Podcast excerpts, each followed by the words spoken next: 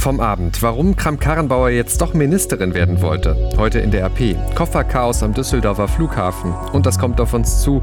Carola Rakete wird heute erneut von den italienischen Behörden befragt. Heute ist Donnerstag, der 18. Juli 2019. Der Rheinische Post Aufwacher. Der Nachrichtenpodcast am Morgen. Guten Morgen, ich bin Henning Bulka. Wir schauen jetzt gemeinsam auf die Themen für den Start in euren Donnerstag. Und da kommt kurz vorm Aufzeichnen dieses Podcasts diese Meldung hier rein. Die Polizei in NRW führt seit den frühen Morgenstunden Razzien gegen Gefährder aus dem islamistischen Umfeld durch. Diese sind laut Polizei durch Hinweise von Sicherheitsbehörden veranlasst worden. Der Fokus der Durchsuchungen, der liege auf einer Wohnung in Düren, aber auch in Köln seien Wohnungen durchsucht worden. Was genau dahinter steckt, das war zum Zeitpunkt, wo ich jetzt diesen Podcast Podcast hier aufnehme, noch nicht genau klar. Einschätzungen zur Gefahrenlage und erste Ergebnisse der Durchsuchungen will die Polizei am Vormittag mitteilen. Lest ihr dann natürlich auf RP Online. Erst wollte sie keine Ministerin sein, sondern nur CDU-Chefin. Jetzt macht sie es doch und geht direkt in ein sehr schwieriges Amt, das der Verteidigungsministerin. Annegret Kramp-Karrenbauer ist die Nachfolgerin von Ursula von der Leyen, die ja nach Brüssel geht. Ja, und Deutschland debattiert jetzt darüber. Wird AKK den Posten gut meistern oder will sie den Posten der Verteidigungsministerin nur als Sprungbrett nutzen zur Kanzlerschaft? Im ZDF heute Journal wollte sie zu letzterem nicht so wirklich was Konkretes sagen, klar, aber sie hat erklärt, dass sie nun doch Ministerin wird. Darüber habe sie sich intensiv Gedanken gemacht. Wir haben 260.000 Menschen, die bei der Bundeswehr arbeiten, ihren Dienst verrichten, die auch unter Einsatz von eigenem Leid und Leben für unsere Sicherheit, für unsere Freiheit sich einsetzen im Land und vor allen Dingen auch außerhalb der Bundesrepublik Deutschland.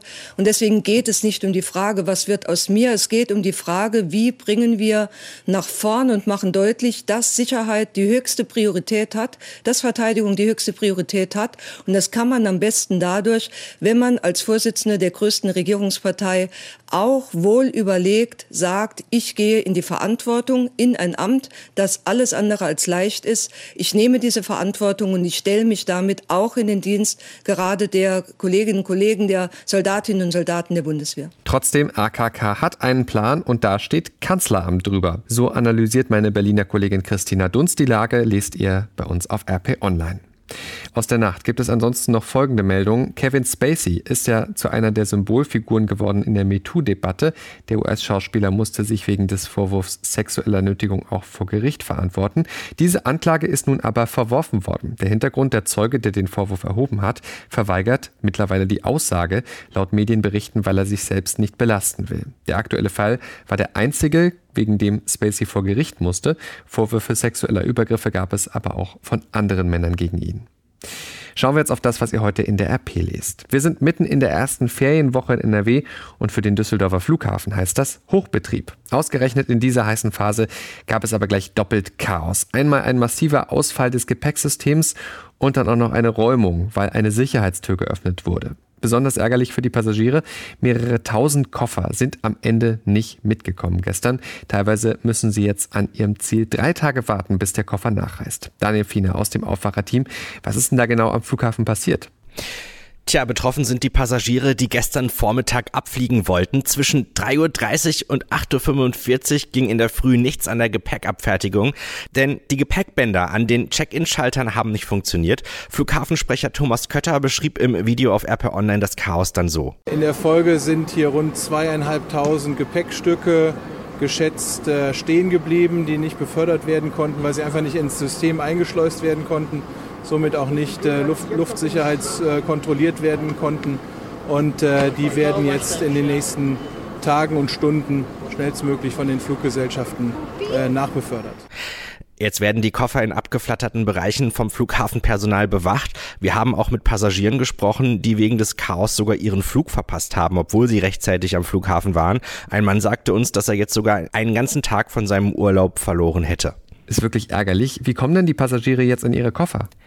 Also am Zielflughafen äh, sollten die Betroffenen unbedingt ihre Koffer melden, damit die, wenn die dann später nachkommen, auch noch nachgeliefert werden. Einfach zum Lost and Found Schalter gehen. Dort gibt's eine schriftliche Bestätigung, die kann dann beim Reiseveranstalter oder bei der Airline eingereicht werden. Die Frage ist halt, wann die Koffer kommen. Das bedeutet, sie werden geröntgt und dann in ein anderes Flugzeug derselben Airline geladen. Wie lange das dauert, ist unklar, denn das hängt nämlich vom Reiseziel ab und der Größe des Flugzeugs.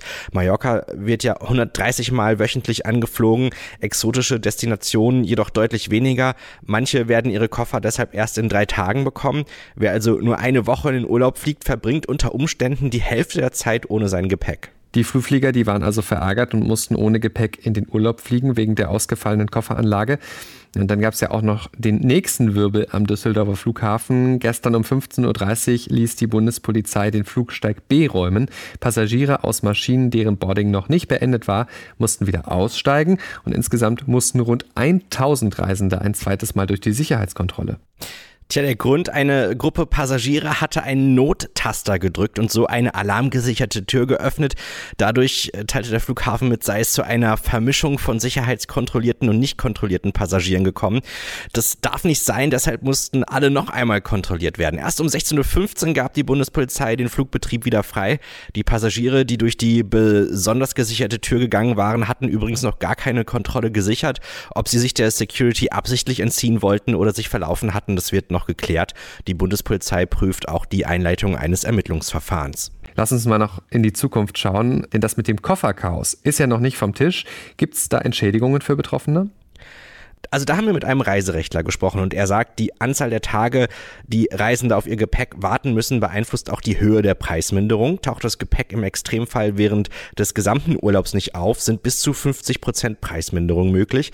In so einem Fall seien auch Ansprüche auf Schadenersatz denkbar. Das gilt auch für alle Flugreisende, deren aufgegebener Koffer gar nicht mehr auftaucht. Dann können Reisende laut des Montrealer Abkommen maximal bis zu 1300 Euro pro Gepäckstück von der Fluggesellschaft erhalten. Dafür müssen sie aber aber den Verlust melden sowie genau dokumentieren, was sie eingepackt haben. Idealerweise können sie den Wert mit Rechnung nachweisen.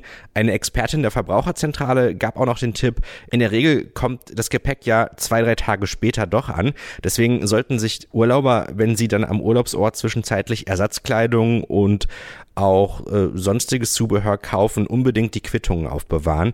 Die könnten Sie dann später bei der Airline oder beim Reiseveranstalter einreichen. Die Airlines holen sich das Geld dann beim Flughafen zurück. Danke, Daniel. Das Video von den Kofferbergen am Flughafen findet ihr auf RP Online und dort haben wir auch Tipps zusammengestellt, wie ihr euch auf so eine Situation vorbereiten könnt und zwar indem ihr auf ein paar Dinge beim Packen achtet. Ja, doch ansonsten geht es heute ums Fliegen bei uns, genauer gesagt um den Preis dafür. Daran will Bundesumweltministerin Svenja Schulze nämlich drehen. Fliegen soll teurer werden, findet sie kurz vor der Sitzung des Klimakabinetts heute, erhöht sie den Druck auf die gesamte Bundesregierung, ein umfassendes Klimaschutzpaket zu beschließen, das auch den Flugverkehr einbezieht. Ich bin der Meinung, dass auch der Flugverkehr die Kosten der Klimagasemissionen tragen und sich dies in den Flugpreisen abbilden muss, hat Schulze uns gesagt. Deshalb brauchen wir auch im Flugverkehr einen fairen CO2-Preis, fordert sie.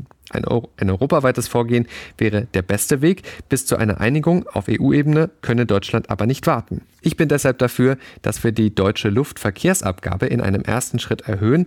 Es kann nicht sein, dass auf bestimmten Strecken Fliegen weniger kostet als Bahnfahren, findet Schulze. Was sie sich genau vorstellt, heute bei uns. Heute Abend kommen dann die Fachminister mit Kanzlerin Angela Merkel zusammen, um darüber zu beraten, wie Deutschland seine Klimaziele erreichen kann. Bevor wir auf das schauen, was heute wichtig wird, noch zwei Tage habt ihr Zeit, um bei unserer Podcast-Umfrage mitzumachen. Wenn ihr das noch nicht getan habt, dann würden wir uns weiter sehr darüber freuen. Denn wir würden gerne genauer wissen, wie ihr uns eigentlich hört, was euch stört, was ihr aber auch besonders gut findet natürlich. Sagt es uns gerne ganz einfach unter rp-online.de slash Podcast-Umfrage. Danke fürs Mitmachen, hilft uns wirklich weiter. Ich sage nochmal die Adresse rp-online.de slash Podcast-Umfrage. Damit jetzt zu dem, was heute wichtig wird. Drei Wochen ist es her, da war ein Name in aller Munde, Carola Rakete, deutsche Kapitänin des privaten Seenotrettungsschiffs Sea-Watch 3. Sie war unerlaubt mit ihrem Schiff und Migranten an Bord in den Hafen von Lampedusa eingelaufen, nach tagelangem Warten, weil Italien sich weigerte, die geretteten Menschen aufzunehmen und sich auch keine andere europäische Lösung fand. Heute nun geht das juristische Nachspiel dieser heiklen Aktion weiter. Carola Rakete soll heute von der Staatsanwaltschaft vernommen werden. Auf sie könnten zwei Prozesse in Italien zukommen. Claudia Wächter berichtet aus Rom für die Deutsche Presseagentur. Mit welchen Erwartungen und Gefühlen geht denn die Kapitänin zu dieser Vernehmung? Es geht ja um den Vorwurf Beihilfe zur illegalen Einwanderung und dafür könnte sie ja 20 Jahre ins Gefängnis wandern. Das ist richtig, aber ihr Anwalt Gamberini, der ist ähm, absolut optimistisch und meinte, dieser Vorwurf wird ganz schnell fallen gelassen. Und auch Rakete selbst, die scheint sich keine großen Sorgen zu machen. Die denkt nämlich schon an das danach. Äh, nach dieser Anhörung hoffen wir, dass das Schiff möglichst bald freikommt und wir sehr bald wieder auf Missionen rausfahren können. Meinte sie kürzlich hier in einem Video. Sie war ja die letzten Wochen quasi untergetaucht hier auf Sizilien. Könnte Rakete denn da wirklich straffrei rauskommen? Also es gab und gibt hier mehrere Ermittlungen gegen Seenotretter, auch Deutsche, aber noch nie wurde jemand wegen Beihilfe zur Schlepperei verurteilt. Und ähm, der zuständige Staatsanwalt auf Sizilien, der sagte hier vor ein paar Tagen, es gibt keinen Beweis, dass Seenotretter und Schlepper sich absprechen. E aber ob der Fall Rakete jetzt auch ad acta gelegt wird, das entscheidet sich wohl erst nach dem Sommer. Carola Rakete wurde ja auf Lampedusa festgenommen, dann wieder freigelassen. Kann sie denn nun heute nach der Anhörung auch wieder zurück nach Deutschland fliegen? Ja, Rakete ist eine freie Frau, auch wenn die Ermittlungen hier weitergehen und ähm, der Staatsanwalt gegen ihre Freilassung auch Berufung eingelegt hat. Aber damit will er wohl eher generell klären, ob der Innenminister hier Salvini den Hilfsorganisationen überhaupt verbieten kann, hier in Häfen einzulaufen. Und ähm, Rakete hat das Problem wieder ganz oben auf die Tagesordnung gebracht, ist zum Symbol geworden quasi für die gescheiterte EU-Flüchtlingspolitik. Und ähm, man kann wirklich nur hoffen, dass Europa das Problem jetzt ganz schnell löst. Claudia Wächter, Dankeschön. Bisher zumindest gibt es noch keine Lösung der EU-Staaten. Die Innenminister haben sich bei Gesprächen zum Thema Seenotrettung in Helsinki noch nicht durchringen können zu einer gemeinsamen Idee, wie Europa denn mit Migranten umgehen will, die auf dem Mittelmeer gerettet werden. Da soll es eigentlich zumindest eine Übergangsregelung geben, damit eben kein Rettungsschiff mehr allein mit einer Regierung verhandeln muss. Noch ist die aber nicht da. Neben Deutschland, Frankreich und Luxemburg sagten bei dem Treffen lediglich Portugal und Finnland ihre grundsätzliche Unterstützung zu, zu einer solchen Verteilregelung. Die Gespräche sollen heute fortgesetzt werden. Wir vergessen das manchmal vielleicht, aber der Konflikt zwischen der Ukraine und Russland ist weiter nicht gelöst. Tausende Menschen sind seit dem Ausbruch des Kriegs im Jahr 2014 dort ums Leben gekommen. Zum ersten Mal seit Beginn des Konflikts nehmen heute am deutsch-russischen Gesprächsforum Petersburger Dialog wieder die Außenminister beider Länder teil. Heiko Maas und Sergei Lavrov sind auf dem Petersberg bei Bonn zum Auftakt der zweitägigen Veranstaltung dabei. Sie werden vor etwa 300 Teilnehmern aus Wirtschaft, Politik, Kultur und anderen gesellschaftlichen Bereichen Bereichen reden. Für 15 Uhr ist eine Pressekonferenz geplant. Vorher hat Lavrov uns schon ein Interview gegeben und darin gehen die Vorwürfe weiter. Die Ukraine hintertreibe das Minsker Abkommen, sagt Lavrov. Zitat, die Minsker Vereinbarungen, die durch den Weltsicherheitsrat abgesegnet wurden, sind eine alternativlose Grundlage für die Beilegung des innerukrainischen Konflikts. Umgesetzt werden müssen sie durch einen direkten Dialog zwischen den Parteien Kiew, Donetsk und Lugansk. Die Führung der nicht anerkannten Republiken des Donbass ist zu einem solchen Gespräch bereit. Es ist offensichtlich, dass es die Staatslenker in der Ukraine sind, bei denen es am politischen Willen für das Vorankommen mangelt sagt der russische Außenminister Lavrov heute bei uns im Interview und setzt damit schon mal einen Akzent vor dem Gesprächsforum heute. Das ganze Interview heute bei uns. Ansonsten stehen heute noch zwei Prozesstermine an. Am Landgericht Darmstadt beginnt heute der Mordprozess gegen einen 18-Jährigen. Der Mann hat keinen Führerschein und soll deswegen vor der Polizei geflohen sein im Dezember. Dabei soll er auf einem Rastplatz das parkende Auto einer Familie aus Düsseldorf gerammt haben. Eine darin wartende Frau wurde dabei tödlich verletzt. Ihr Sohn überlebte verletzt. Und das Verwaltungsgericht Hannover entscheidet heute über einen besonderen Fall, und zwar, ob ein HIV-positiver Bewerber für den Dienst bei der Landespolizei geeignet ist. Der Kläger hatte sich 2016 für die Einstellung als Polizeikommissar Anwärter im Beamtenverhältnis auf Widerruf beworben. Die Polizeiakademie Niedersachsen lehnt dies jedoch ab. Dabei ist der Bewerber eigentlich nicht ansteckend, weil er sich in Therapie befindet. Heute entscheidet also ein Gericht über diesen Fall. Damit schauen wir noch aufs Wetter und so langsam wird das wieder mit dem Sommer. Heute liegen wir in der Spitze wieder näher an der 30 als an der 20 bis zu 26 Grad werden das heute. Dazu ein Mix aus Sonne und Wolken. Morgen dann ähnlich, am Samstag zum Start ins Kirmes-Abschlusswochenende in Düsseldorf dann sogar bis zu 29 Grad. Dann steigt aber auch das Gewitterrisiko. Das war der Rheinische Post Aufwacher vom 18. Juli 2019. Ich bin Henning Bulka. Habt jetzt einen guten und erfolgreichen Tag und wir sind dann morgen wieder mit einer neuen Aufwacherfolge für euch da. Ciao, ciao. Mehr bei uns im Netz www.rp-online.de